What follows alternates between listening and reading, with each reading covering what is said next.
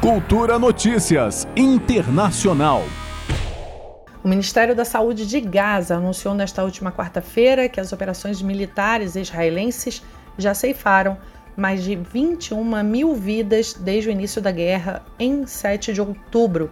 Porta-voz do Ministério da Saúde confirmou que as forças de ocupação aumentaram a sua agressão de múltiplas formas, incluindo execuções, massacres e aniquilação de bairros residenciais. Israel também destruiu todos os hospitais no norte de Gaza, deixando 800 mil civis sem serviços de saúde, enquanto os feridos, doentes, mulheres grávidas e crianças prematuras enfrentam a ameaça iminente de morte. Também a taxa de ocupação clínica nos hospitais do Sul já atingiu 350%. O porta-voz explicou ainda que o pessoal médico encontra-se desamparado diante dos milhares de casos críticos e da necessidade de recursos terapêuticos, humanos e clínicos exigidos.